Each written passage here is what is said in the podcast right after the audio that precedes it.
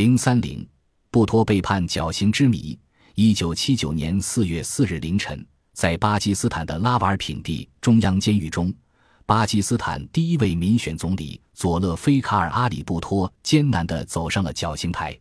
当刽子手将绞索套在布托脖子上时，布托哀伤地喊出最后一句：“真主，救救我吧，因为我是个无罪的人。”人们不禁要问。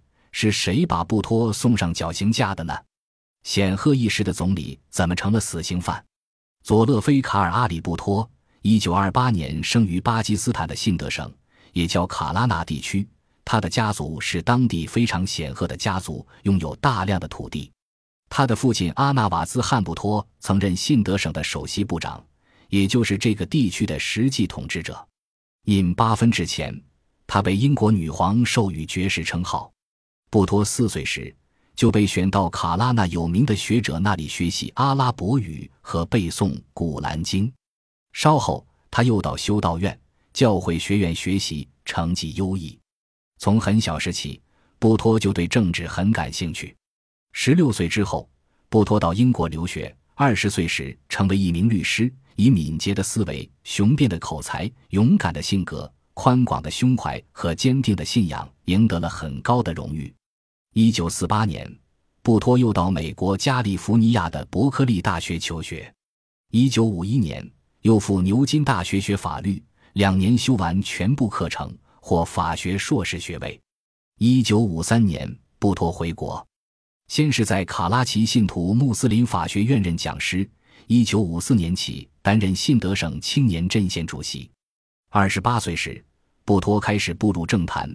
被米尔扎总统派往联合国工作，在阿尤布汗执政时，他曾担任商业、新闻等十多个部长职位。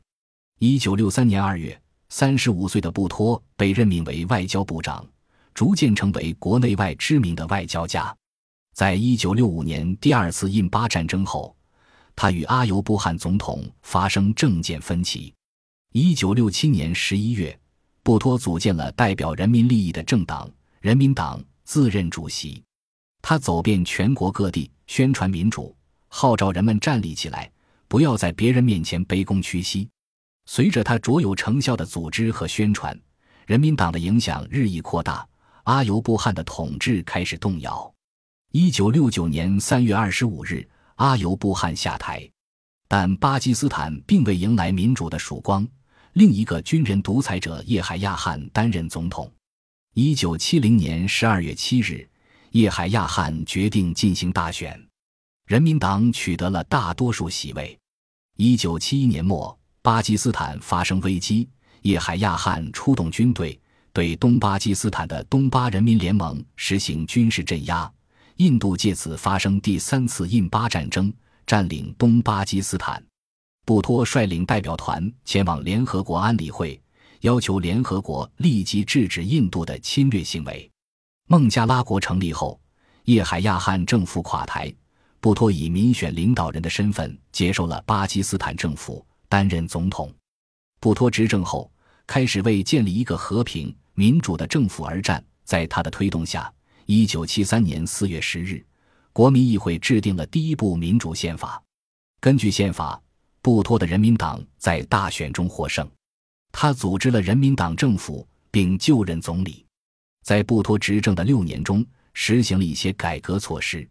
在工商业管理方面，大力推行国有化改革，打击了大垄断资本家和商人的势力。在农业方面，实行土地改革，改善农民生活，颁布土地法，推动了农业的发展。在外交上，布托也取得了令人瞩目的成就。他推行反帝。反殖和与中国友好的外交改革，通过与印度总理英迪拉甘地谈判，结束了印巴战争状态，维护了国家的主权和领土完整。同时，他还雄心勃勃地发展武装力量和核武器计划。布托的改革触犯了大垄断资本家和商人的利益，加上世界各国正处于经济危机之中，经济改革没有给广大人民带来实惠，国民经济反而停滞不前。同时，他的许多改革还遭到了保守势力的反对，反对党、宗教界、亲印派等开始借此掀起反政府潮流，而且愈演愈烈。一九七七年三月，巴基斯坦举行大选，布托领导的人民党获胜，但一个由地区主义者、宗教狂热分子和工业家组成的全国联盟却拒绝承认大选结果，声称大选中有舞弊行为，要求重新选举。在将近四个月的时间里，他们组织了多起罢工和示威游行。由于冲突，死亡约三百五十人，因罢工而造成的国家经济损失近十亿美元。鉴于此，布托被迫同意与全国联盟谈判，并宣布将于七月重新选举。就在双方达成协议和将要正式签字的时候，布托所信任的陆军参谋长齐亚哈克却发动了军事政变，接管了国家政权。布托被软禁在莫里山总理别墅。十月二十八日被释放。齐亚哈克上台后，对全国实行军阀管制，自任首席军阀执行官。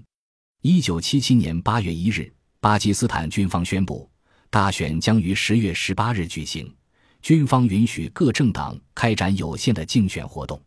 布托被释放后，受到广大人民的热烈欢迎。为了坚持自己的民主政治，他开始风尘仆仆地在全国各地巡访。发表演讲，为恢复人民民主的信念，使民主党在大选中获胜而努力。九月三日清晨，气势汹汹的军队包围了布托的寓所，将他逮捕，理由便是布托涉嫌一起政治谋杀案。这桩谋杀案的原告是一个名叫艾哈迈德拉扎卡苏里的小政客，他仇人很多，曾多次被政敌追杀。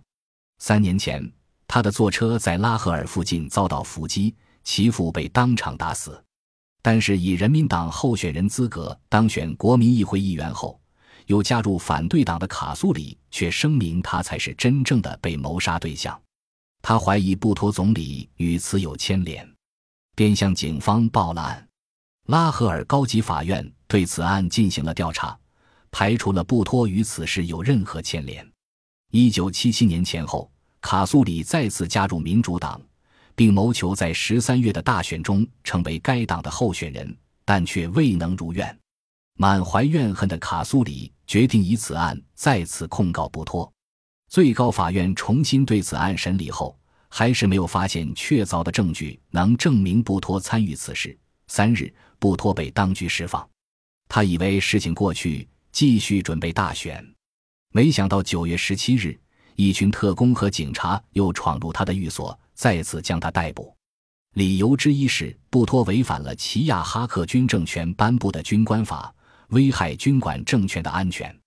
卡苏里控告的政治谋杀案被重新提起审理，军事法庭同时以政治罪起诉布托，即将1971年印巴战争后孟加拉国从巴基斯坦的分离归罪于布托。对布托案件的审理进行了将近半年。1978年3月之后。审判的重点放在确认布托犯有谋杀罪。布托在法庭上慷慨陈词，为自己辩护。布托的夫人努斯拉特、女儿贝纳齐尔及他的支持者也一直呼吁释放布托，让他参加大选。一九七八年三月十八日，拉合尔高级法院依然作出了布托有罪的判决。首席法官穆斯塔克侯赛因宣判，前总理布托因下令政治谋杀而被判处绞刑。消息传出，国内外产生强烈反响，巴基斯坦全国骚乱不已，上千人上街游行。布托的一些激进的支持者甚至以自焚的方式进行抗议。在国际上，许多国家的领导人也纷纷致函齐亚哈克，希望对布托实行宽恕或减刑。但是，最高法院维持了原死刑判决。一九七八年四月四日。布托被执行了绞刑。事实上，在审判布托前四个月，真正的凶手已经开始出来说话了。一九七八年八月，在爱尔兰电视台播送的新闻中称，侨居在爱尔兰的一位巴基斯坦商人阿卜杜勒米尔扎对新闻媒介承认，是他在一九七四年借助巴基斯坦游击队的力量，暗杀了一个叫穆罕默德·艾哈迈德汗的人。这个人便是卡苏里的父亲。但是在齐亚哈克的军事控制下的巴基斯坦新闻机构根本不敢报道来自爱尔兰的真实情况。就在一九七九年二月六日，布托被最高法院维持原判，判处绞刑的消息传出后，阿卜杜勒米尔扎又一次对爱尔兰的新闻部门澄清，指使布托总理被判绞刑的政治谋杀案是他本人和游击队干的，不应栽在布托身上，并声明要亲自到巴基斯坦证明这件事。但是巴基斯坦对英国大使馆没收了米尔扎的护照，不准他回国作证。齐亚哈克不能容忍布托的民主政治继续下去，当然不会让布托参加竞选而重新上台。为了达到目的，他绞尽了脑汁。卡苏里控告布托政治谋杀，恰恰给他提供了一个绝妙的机会。在拉合尔高级法院于1979年9月审理认为布托与该谋杀案无关后。他调走了那些批准释放布托的法官，特别选择了五名法官组成新的审判团，重新进行审理。齐亚哈克封锁了消息，依然命令高级法院继续审判，准备以司法手段达到消灭政治家布托的目的。不管国际国内社会如何呼吁，齐亚哈克都置之不理。最后，民主总理布托蒙冤而死。齐亚哈克开始了军事独裁。因此可以说，对布托的审判完全是一场由齐亚哈克导演的政治谋杀。布托死后，布托夫人努斯拉特及女儿贝纳齐尔高举起人民党旗帜，与齐亚哈克的军政统治进行了不屈不挠的斗争，以完成布托未完事业，在巴基斯坦恢复民主。一九八八年十二月，贝纳齐尔·布托宣誓就任巴基斯坦总理。成为伊斯兰国家第一个女性首脑，也是世界上最年轻的经过民选的政府领导人。